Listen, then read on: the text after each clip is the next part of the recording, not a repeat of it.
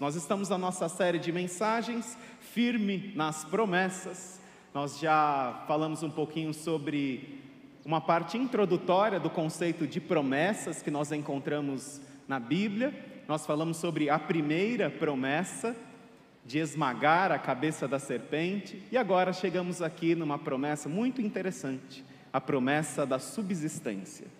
Gênesis capítulo 9, a partir do verso 8, diz assim: então disse Deus a Noé e a seus filhos que estavam com ele: Vou estabelecer a minha aliança com vocês e com os seus futuros descendentes, e com todo ser vivo que está com vocês, as aves, os rebanhos domésticos e os animais selvagens, todos os que saíram da arca com vocês, todos os seres vivos da terra.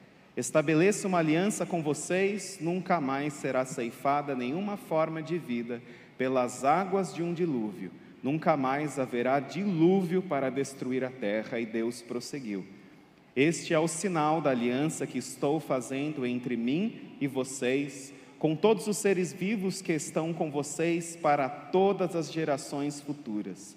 O meu arco que coloquei nas nuvens será o sinal da minha aliança com a terra. Quando eu trouxer nuvens sobre a terra e nelas aparecer o arco-íris, então me lembrarei da minha aliança com vocês e com os seres vivos de todas as espécies. Nunca mais as águas se tornarão um dilúvio para destruir toda forma de vida. Toda vez que o arco-íris estiver nas nuvens, olharei para ele e me lembrarei da aliança eterna entre Deus e e todos os seres vivos de todas as espécies que vivem na terra. Concluindo, disse Deus a Noé: Esse é o sinal da aliança que estabeleci entre mim e toda forma de vida que há sobre a terra. Vamos orar mais uma vez? Senhor Jesus, nós te agradecemos por estarmos juntos, pelo privilégio que é nos reunirmos como tua igreja e que o Senhor fale a nós, continue a falar a nós e a trazer a mensagem que o Senhor já preparou para cada um de nós. Mensagem esta através deste texto bíblico. O Senhor fala a nós através da Sua palavra. Em nome de Jesus que nós oramos, amém. Você pode se sentar.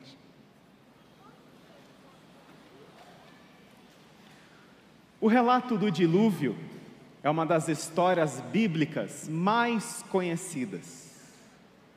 É uma das histórias bíblicas mais conhecidas.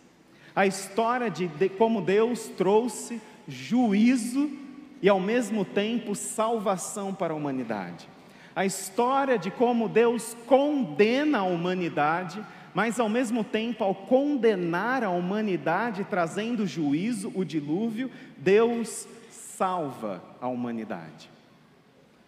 A história do dilúvio, o dilúvio em si, ele foi um acontecimento universal, um acontecimento global e não um acontecimento local, apenas numa parte da terra, no caso ali, a parte da Mesopotâmia. E como nós sabemos que o dilúvio ele foi universal? Como nós sabemos que essa destruição em massa ela aconteceu de uma forma universal, global e não de uma forma local e pontual. Por causa das fontes bíblicas e por causa das fontes extra-bíblicas.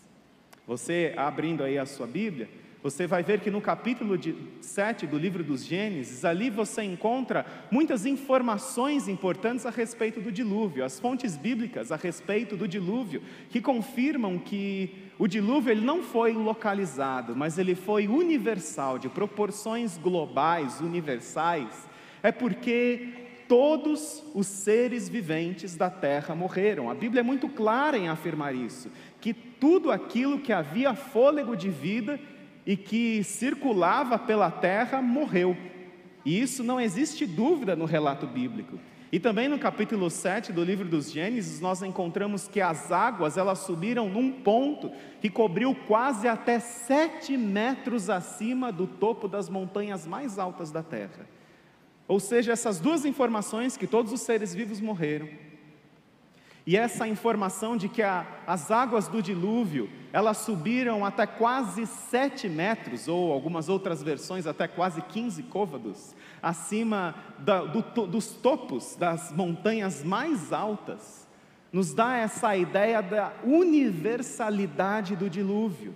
E aí nós podemos também ir para fontes extrabíblicas, não só para a geologia, que nos confirma isso também, mas também para relatos de outros povos a respeito do dilúvio, porque é muito interessante. Estes povos, os povos mais antigos da face da terra, todos eles têm também um relato a respeito do dilúvio.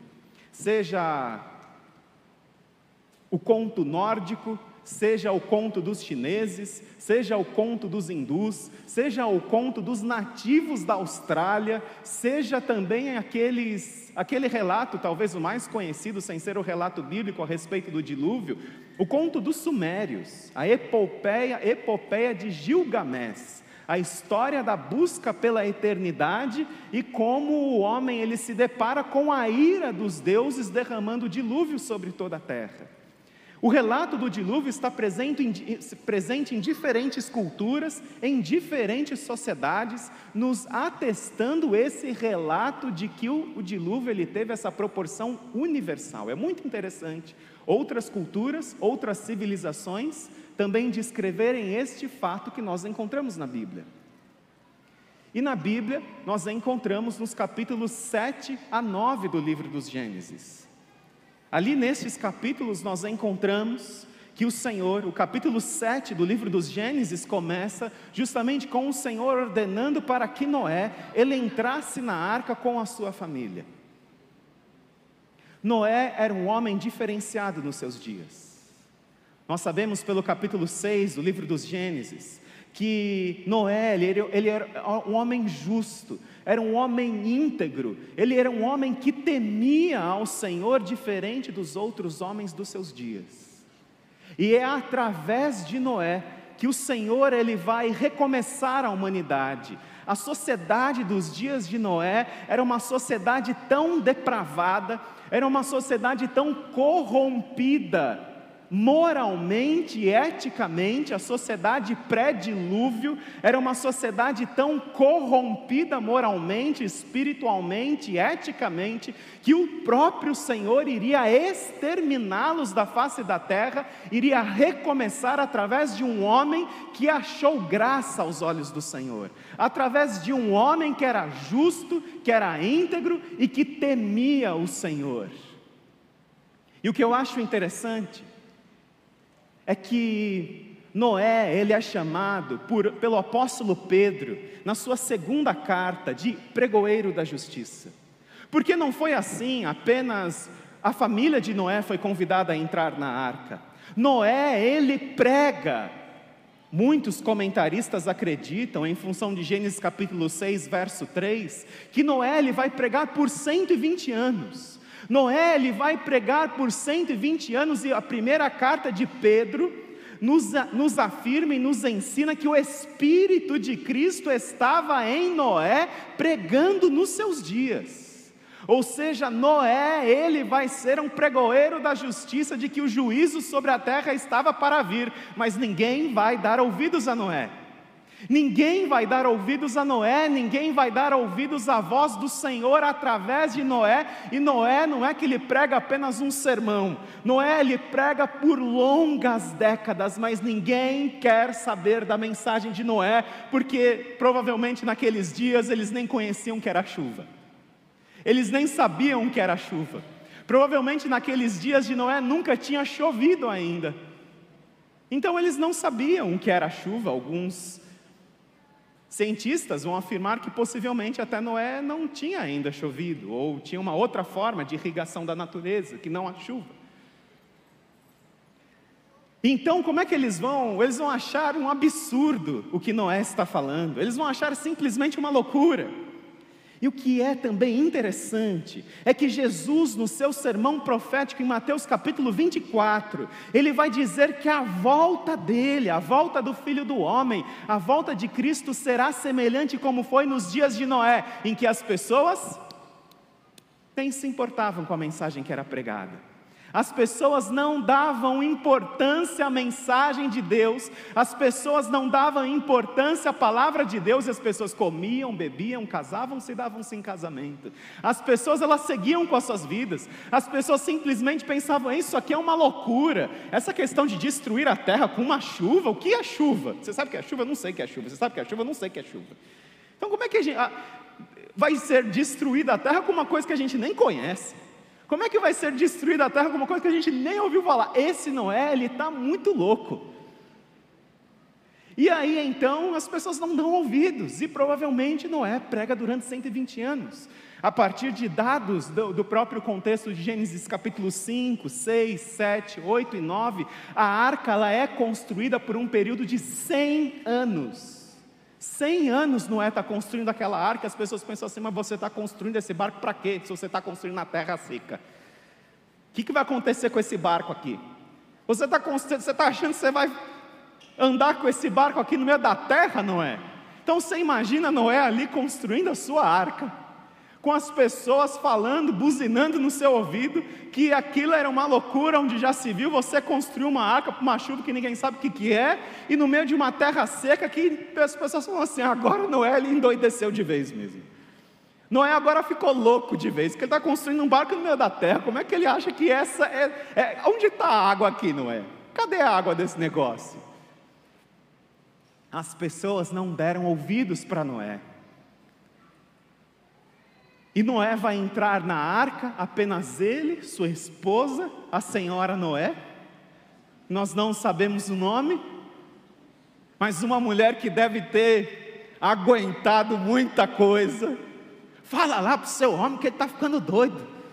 Imagina só, ela acreditando na visão de Noé ela acreditando na experiência com Deus do seu esposo construindo um negócio que naquele dia era como se a gente tivesse construído uma casa em Saturno, uma coisa completamente fora assim. Então, como é que pode ser isso? E aí entra na arca Noé, a senhora Noé, sem Cã Jafé e as filhas. Eu não sei se os filhos se convenceram com a mensagem do seu pai ou se eles foram obrigados a entrarem na arca.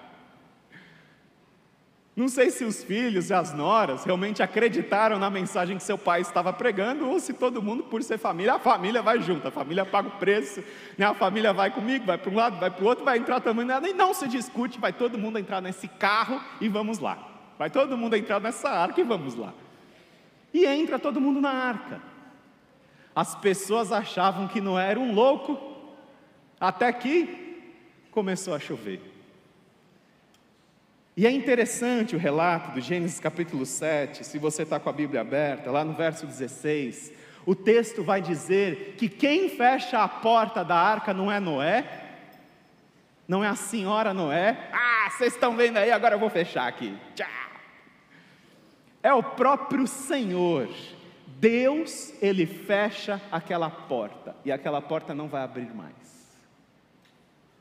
Noé, ele prega, segundo os comentaristas, por 120 anos a respeito de um dilúvio que as pessoas não sabiam o que, que seria. E quando começa a chover, possivelmente porque eles já estavam dentro, porque para piorar a situação de Noé com a sua sociedade, Deus manda eles entrarem dentro da arca o quê? Quando estava chovendo? Não, antes de começar a chover. Ou seja, você pode imaginar essa situação, essa prova de fé a Noé e sua família? Gente, é o seguinte: sem canja fé, minha esposa, vamos todo mundo entrar na arca, mas agora o homem ficou louco mesmo. Não tem chuva, não tem água, e vamos todo mundo. Eles ficaram lá uma semana, sem um pingo de chuva, todo mundo dentro daquela arca convivendo com aqueles animais mas a porta já tinha sido fechada. E quando começa a chover, a porta estava fechada. E aí, não dava mais. Provavelmente os homens e as mulheres daqueles dias tentaram se agarrar na arca de Noé.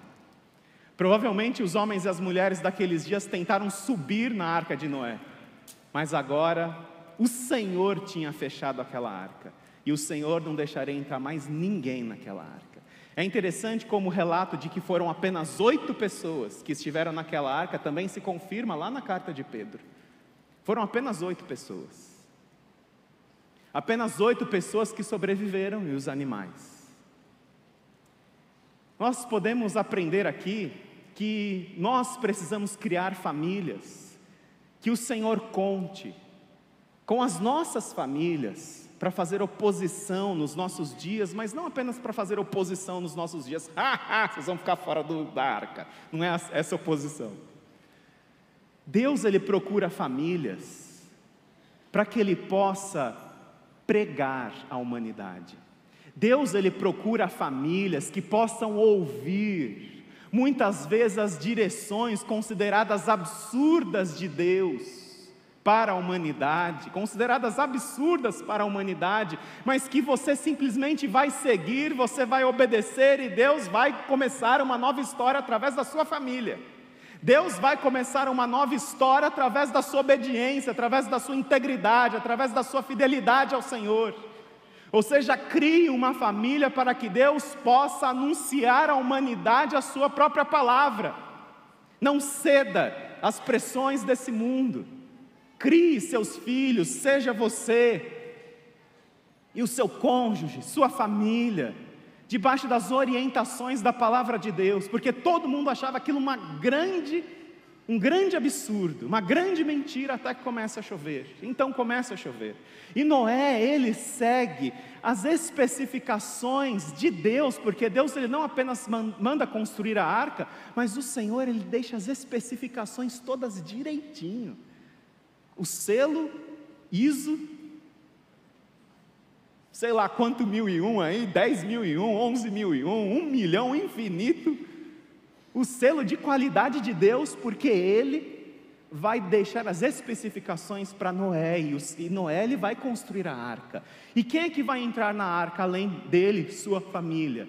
É interessante porque Gênesis capítulo 7 vai nos dizer que vão entrar sete pares, macho e fêmea, dos casais puros e um par, macho e fêmea, dos casais impuros. Não é um, um casal de cada animal, não é assim. Sete casais, macho e fêmea, dos animais puros, um casal, macho e fêmea, dos animais impuros, e mais sete casais das aves, macho e fêmea.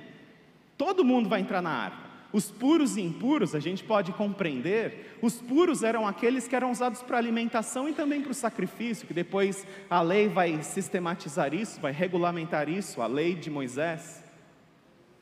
E os impuros eram aqueles que não eram utilizados nem para sacrifício nem para alimentação. Então esses animais vão entrar na arca e eles vão ficar lá. E nós sabemos, Gênesis capítulo 7, versos 11 e 12, acompanhem na tela que no dia em que Noé completou 600 anos, um mês e 17 dias, nesse mesmo dia todas as fontes das grandes profundezas jorraram, e as comportas do céu se abriram, e a chuva caiu sobre a terra durante 40 dias e 40 noites. Nós sabemos que não foi uma chuva qualquer, nós temos tido aí dias chuvosos, mas não, são, não foi uma chuva apenas de cima. Nós vemos no texto que as profundezas da terra jorraram água, ou seja, foi uma água que levantou a arca, e aí água por cima, água por baixo, e durante 40 dias e 40 noites, essas águas elas exterminaram todos os seres vivos ali da terra e cobriram até quase 7 metros, o topo mais alto da, de, de, uma montanha, acima de 7 metros desse, desse topo mais alto das montanhas. E então eles ficam ali 40 dias, 40 noites. Nós vemos no capítulo 8, nos versos 2 e 3, que as fontes das águas e as comportas do céu se fecharam. Depois de 40 dias e 40 noites, para de chover. A chuva para, as águas foram baixando pouco a pouco sobre a terra, e ao fim de 150 dias as águas tinham diminuído. Ou seja, são 40 dias, 40 noites chovendo, 150 dias dando uma navegada, indo para o lado, para o outro, para um lado e para o outro. E no 17 dia do sétimo mês, a arca pousou nas montanhas do Ararat, atual região da Turquia. as águas continuaram a baixar até o décimo mês, e no primeiro dia do décimo mês apareceram os topos das montanhas. Ou seja, é muito tempo, gente. É muito tempo que eles ficaram naquela arca. É muito tempo que eles ficaram, e aí possivelmente aqueles animais entraram num processo de sono. Provavelmente aqueles animais entraram num processo para que eles pudessem ficar ali, que eles vão ficar, sabe quantos dias ali?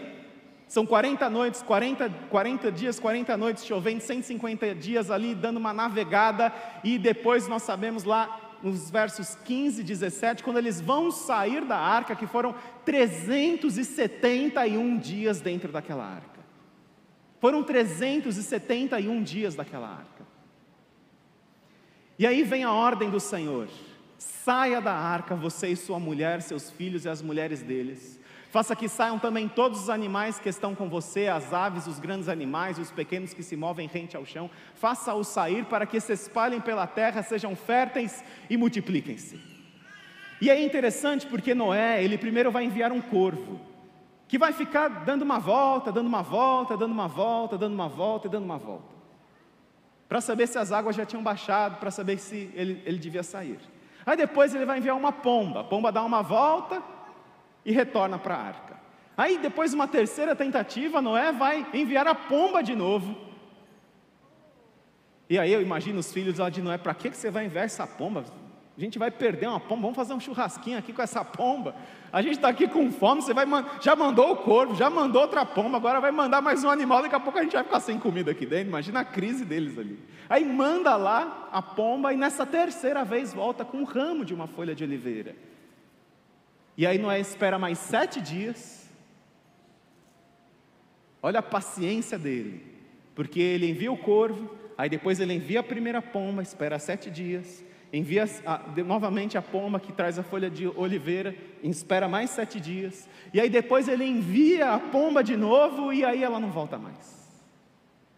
E aí Noé e sua família, eles saem da arca. É interessante porque nós chegamos no capítulo 9 do livro dos Gênesis, em que ao saírem da arca, o Senhor faz esta aliança com seu povo.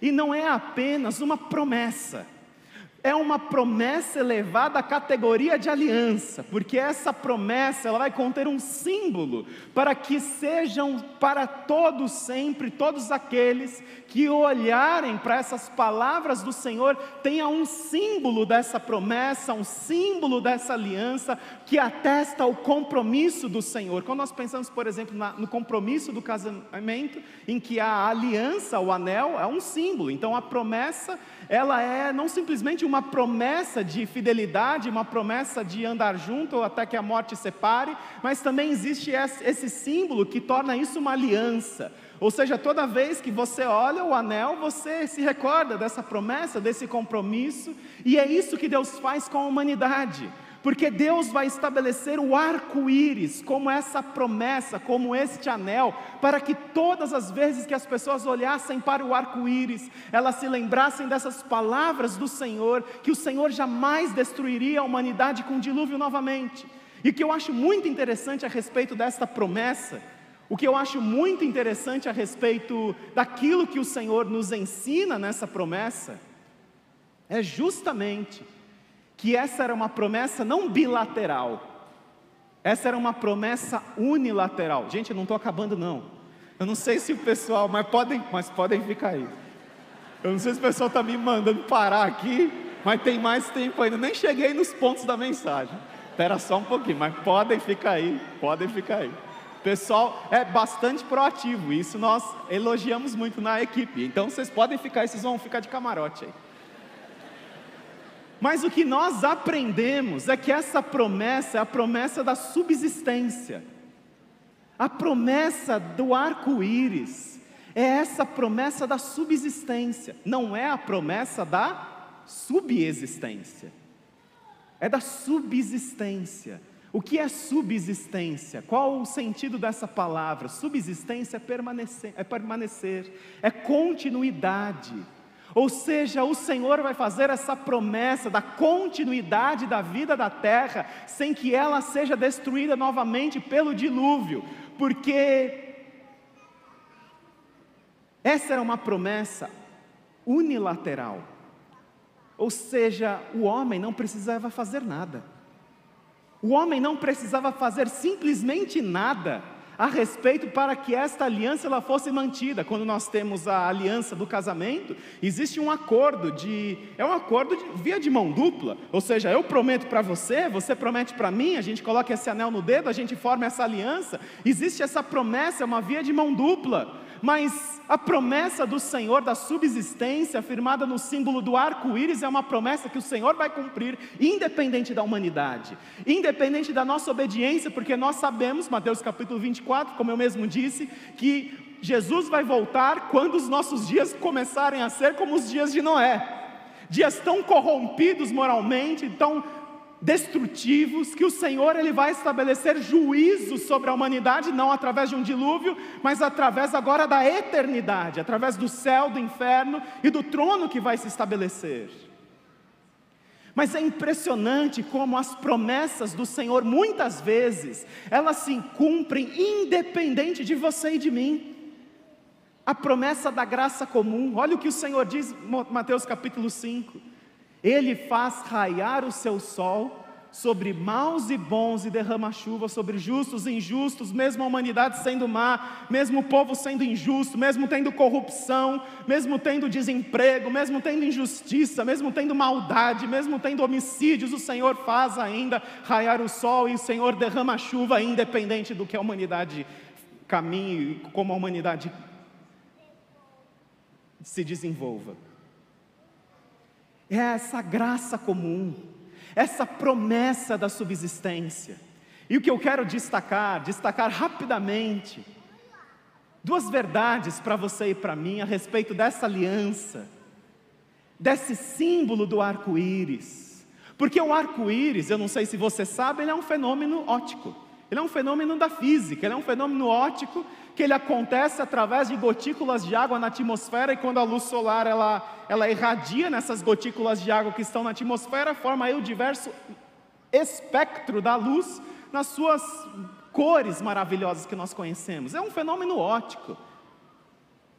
É um fenômeno físico, essa é a explicação do fenômeno arco-íris. Precisa ter gotículas de ar na atmosfera, mas a razão pela qual o arco-íris aparece não é porque é um fenômeno físico, um fenômeno óptico. A razão pela qual existe o arco-íris é por causa da promessa de Deus. Nós podemos explicar, muitas vezes de uma forma científica, mas a razão pela qual aquilo acontece é por causa que a mão de Deus ali.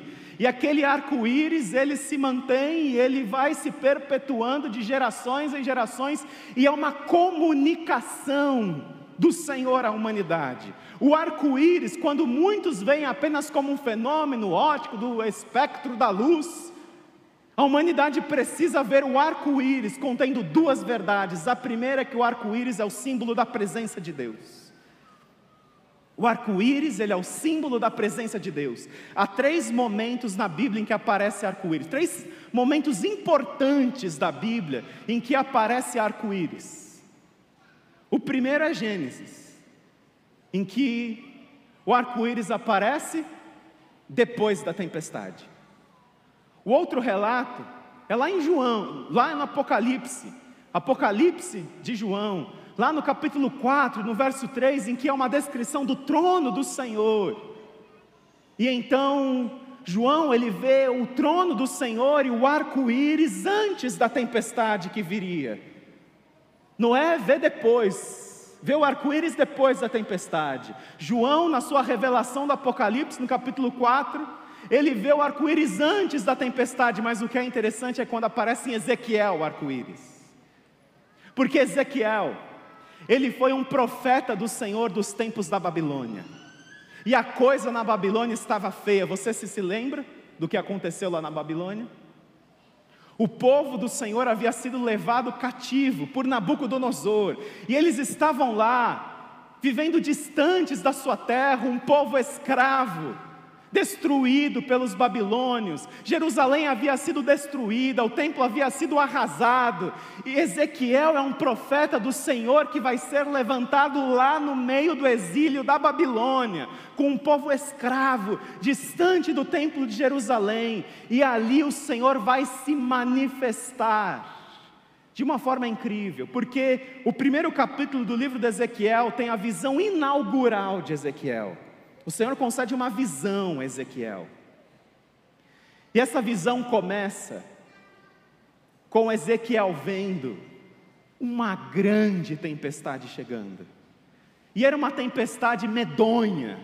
Era uma tempestade em que o dia tinha ficado noite. Sabe aquelas tempestades que você olha para fora, nossa, é uma da tarde já está de noite, está escuro. E era uma tempestade terrível.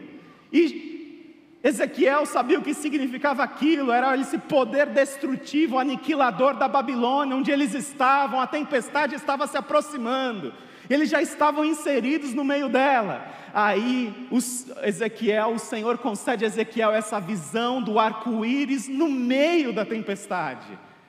E então Ezequiel ele tem essa visão do Senhor como um arco-íris no meio dessa tempestade no meio desses dias difíceis, e aquele arco-íris é para Ezequiel e para o povo de Deus como um alento. Eu estou no meio dessa tempestade, mas eu não estou sozinho. E olha só o que disse Ezequiel: tal como a aparência do arco-íris nas nuvens de um dia chuvoso, assim era o resplendor ao seu redor essa era a aparência da figura da glória do Senhor. Quando a vi, prostrei-me com o rosto em terra e ouvi a voz de alguém falando, tal como a aparência do arco-íris. Ou seja, você atravessa tempestades na sua vida, o arco-íris está lá para te lembrar que Deus também está. Amém? Você atravessa tempestades na sua vida, momentos difíceis, nuvens escuras e densas. Ezequiel tem essa visão do quão terrível seriam aqueles dias, mas ao presenciar aquele arco-íris, o Senhor comunicava a Ezequiel: Ei, você não está sozinho. Nesses dias nublados, difíceis da sua vida, olhe para esse arco-íris da presença de Deus e lembre: o Senhor está com você, seja antes da tempestade, seja depois da tempestade e durante a tempestade. E aí nós vamos para a segunda verdade que nós aprendemos com o arco-íris, porque ele não é apenas o símbolo da presença de Deus, a certeza da presença de Deus, mas ele é o símbolo da graça de Deus. É o símbolo da graça de Deus. Porque não existem arco-íris em céu de brigadeiro. Para que o arco-íris possa aparecer, precisam ter, no mínimo, gotículas de água na atmosfera. Para que o arco-íris possa aparecer em alguns casos, precisam ter nuvens densas, como essas que nós estamos vendo. Possibilidade de chuva, seja a chuva que vai vir, ou seja a chuva que está terminando, e aí um raio de sol atravessa essas nuvens, fazendo com que o arco-íris apareça, dizendo o seguinte: essa chuva não dura para sempre. A chuva não dura para sempre, uma hora ela acaba. A gente muitas vezes está lá no meio da tempestade e a gente acha que aquela tempestade não vai ter fim, não é? Seja lá você no seu trabalho querendo voltar para casa, aí você vai lá ficar no cantinho lá de uma loja, né? Você está lá no todo e tem água e você pensa, será que isso não vai acabar? Isso vai acabar, porque você sabe em função de Gênesis capítulo 9, a promessa do Senhor, a chuva não vai durar para sempre. A chuva não vai durar para sempre. Você pode ficar lá que uma hora vai acabar. Isso é a certeza que a gente tem. Pode demorar, mas vai acabar. Não vai chover 40 dias, 40 noites, e você vai ficar 50 dias flutuando num Uber. Né? Não vai acontecer isso. Uma hora aquela chuva vai acabar. As enchentes que acontecem, infelizmente, é uma função do quanto o homem ele vai destruindo a própria natureza e a gente precisa reaver isso. Mas aquela chuva vai acabar. E assim como você, quando passa por tempestades na sua vida, por momentos difíceis na sua vida, por dores, por angústias e por sofrimentos na sua vida, você pode ter a certeza que isso um dia vai acabar. Não vai ser para sempre. Porque o arco-íris, ele sinaliza que nenhum mal é para sempre. O arco-íris, ele sinaliza que o Senhor, ele está disposto a salvar. É aquele que traz juízo sim, que não deixa impune o pecado, mas é aquele que traz a salvação.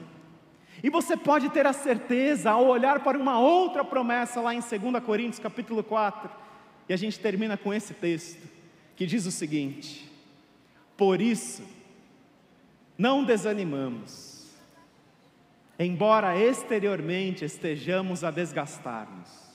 Agora vocês podem tocar. Por isso não desanimamos, embora exteriormente estejamos a desgastar-nos.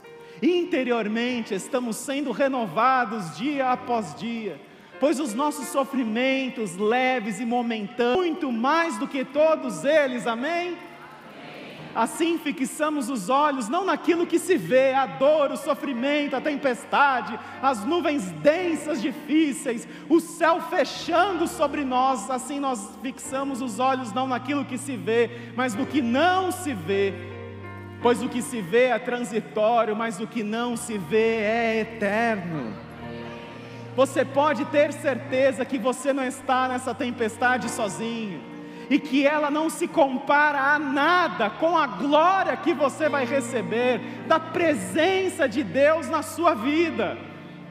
Só que nós precisamos, como disse Charles Spurgeon, tomar posse dessa promessa. Nós precisamos orar com base nessa promessa. Você tem passado por dores, você tem passado por sofrimentos na sua vida, nós vamos cantar o cântico promessas. Vamos cantar o cântico promessas e o meu convite para você é para que você saia do seu lugar, que você venha até aqui à frente, para que você possa afirmar perante o Senhor. Você não precisa se importar com quem está, quer dizer, se importe sim, porque essa é a igreja de Jesus. E nós estamos aqui para apoiarmos uns aos outros. Você não quer vir sozinho, chama alguém para vir junto com você, para você orar aqui, porque essa dor, essa angústia, esse sofrimento que você passa, essa sensação de que as coisas não estão certas do jeito que elas deveriam estar, tudo isso vai acabar um dia. E nenhum sofrimento que você passa, nenhuma dor que você passa possa, pode se comparar com a glória do Senhor que será manifestada quando estivermos na Sua presença. E se você está passando por dores na sua vida, por sofrimentos, e você quer afirmar isso aqui, sai do seu lugar, vem até aqui. Se você quer retornar aos caminhos do Senhor, porque um dia essa arca vai fechar de novo, e aí o Senhor não vai abrir. Um dia o Senhor vai fechar essa arca, e não importa quanto você passe tormento do inferno, mas não vai dar para você passar para o céu, não vai dar para você entrar na arca, essa porta vai fechar um dia. Ou seja, não desperdice a sua vida, você jovem, adolescente, adulto, não desperdice, uma hora essa porta vai fechar de novo. E o Senhor disse: Eu sou a porta. Ou seja, o Senhor é essa porta que traz restauração, que traz vida, que traz salvação. Sai do seu lugar, pode vir aqui. Você que está no salão social, um pastor vai estar ali também para orar com você. Pode descer da galeria, pode vir para cá. Esse é um momento de oração para todos nós. Vamos nos colocar em pé, saia do seu lugar, vem até aqui. Convido você a orar mais uma vez, a você fechar os seus olhos. O Senhor um dia fechou uma arca e não deixou ninguém entrar. E um dia o Senhor vai fechar a história dessa humanidade, e aí será céu e inferno. E se você tem desperdiçado a sua vida com Deus, saiba que aquele que fechou uma vez uma arca vai fechar de novo a história da humanidade. E você pode ficar do lado de fora o que você precisa fazer para estar do lado de dentro é você crer em Jesus como seu Salvador, é entender que Ele é essa porta. E eu quero fazer apenas mais um apelo, eu vou pedir apenas para que você levante a sua mão, apenas isso. Você precisa entrar nessa arca da salvação. Levante uma de suas mãos. Eu quero orar por você. Pode levantar, Deus abençoe vocês, Deus abençoe vocês. Você precisa de Jesus, você precisa retornar aos caminhos do Senhor, você precisa levar Jesus a sério, o relacionamento com Deus a sério. Levante bem alto a sua mão. Deus abençoe vocês, Deus abençoe vocês. Senhor Jesus, nós te agradecemos, porque esta promessa, ela continua válida. E obrigado, Jesus, porque a Sua presença, a Sua graça evidenciam a nós ainda através da mensagem que é pregada, de que o Senhor nos ama e o Senhor quer nos salvar. É nós que não queremos estar nesta arca da salvação. E que nós possamos, ó Deus, sermos pregoeiros da Sua palavra, onde quer que nós estejamos. E aqueles que passam por nuvens nubladas, tempestades difíceis, possam ter a certeza e a plena convicção de que o Senhor está com eles, isso não vai durar para sempre. De que o Senhor está com eles e que a glória que os aguarda, ó Senhor, no relacionamento contigo, seja em paz em meio ao caos, ou seja na eternidade com o Senhor, é uma glória que é muito maior do que qualquer um dessas dores e sofrimentos. Obrigado pela Sua palavra. Obrigado por mais este encontro com o Senhor. Em nome do Senhor Jesus que nós oramos, nós te agradecemos e nós te louvamos. Amém, amém.